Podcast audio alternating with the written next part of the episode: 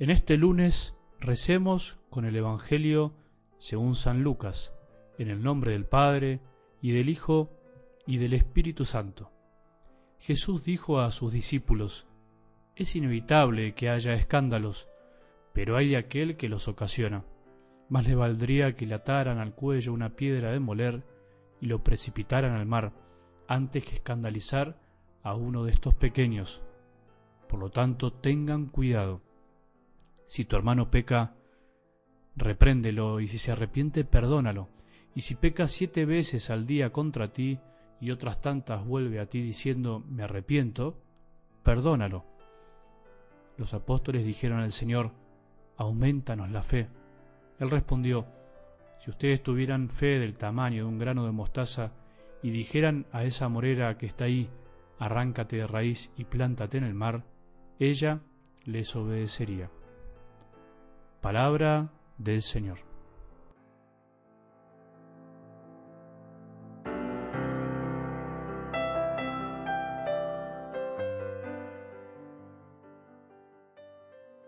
Somos hijos de la resurrección, estamos hechos, fabricados para cosas todavía más grandes que las de este mundo que vemos.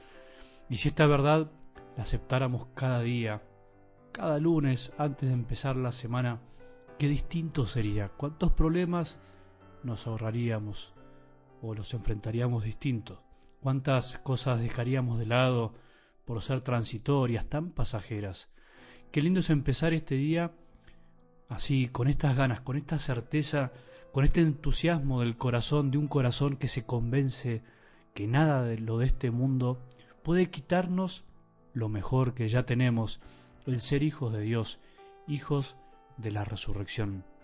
No son muchos los cristianos que creen verdaderamente en esto, aunque parezca extraño lo que te digo, que estén convencidos de esta verdad.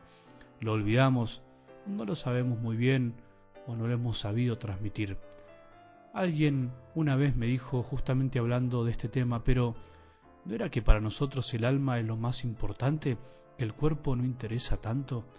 No, nada de eso.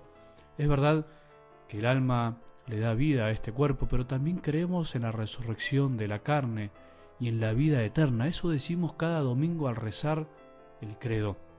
Creemos que nuestro cuerpo, aunque algún día volverá al polvo de donde vino, lo recuperaremos de una manera real y misteriosa y gloriosa al resucitar como lo hizo Jesús. No seremos espíritus vagando por ahí, no seremos ángeles, seremos nosotros mismos y nos reconoceremos como de algún modo lo hacemos hoy. Sabiendo y creyendo esto, ¿hay algo por qué temer o preocuparse? Es fácil decir que no, pero es difícil vivir esa verdad. Es complicado día a día poner nuestro corazón en lo más importante, en lo que realmente vale la pena. Vivimos muchas veces preocupados por lo que estamos viviendo y por lo que vendrá. Bueno, algo de esto era del Evangelio de ayer. Seguiremos en esta semana con este tema. Pero hoy escuchamos algo muy lindo donde los discípulos le dicen a Jesús, Señor, aumentanos la fe. En este día también queremos pedirte todos los que escuchamos tu palabra cada día, que nos aumentes la fe. Danos un poco más de fe. Ayúdanos a creer un poco más. Ayúdanos a confiar en que tu palabra es verdad siempre, más allá de todo lo que nos pueda pasar. Queremos confiar en serio, no solo de palabra, sino también de corazón, con la vida, con nuestras actitudes. Queremos empezar este lunes teniendo una mirada un poco más profunda, sabiendo que lo que nos propones es posible. Algo del Evangelio de hoy nos dice que es posible perdonar cuando se tiene fe. Es posible recibir y aceptar con humildad mil veces el perdón de un hermano que se equivoca y se arrepiente y nos lo expresa. Si tu hermano peca, si alguien vive la fe, un cristiano sincero que está cercano a vos, se equivoca y reconoce su error, perdónalo. ¿Qué más necesitas para perdonarlo? ¿Tenés o no tenés fe? Con fe es posible perdonar. Si vos y yo pecamos, algo que nos pasa muy seguido a todos, tenemos que aprender a reconocerlo cuando alguien nos corrige y una vez corregidos, Nuestro deber es pedir perdón a quien sea necesario.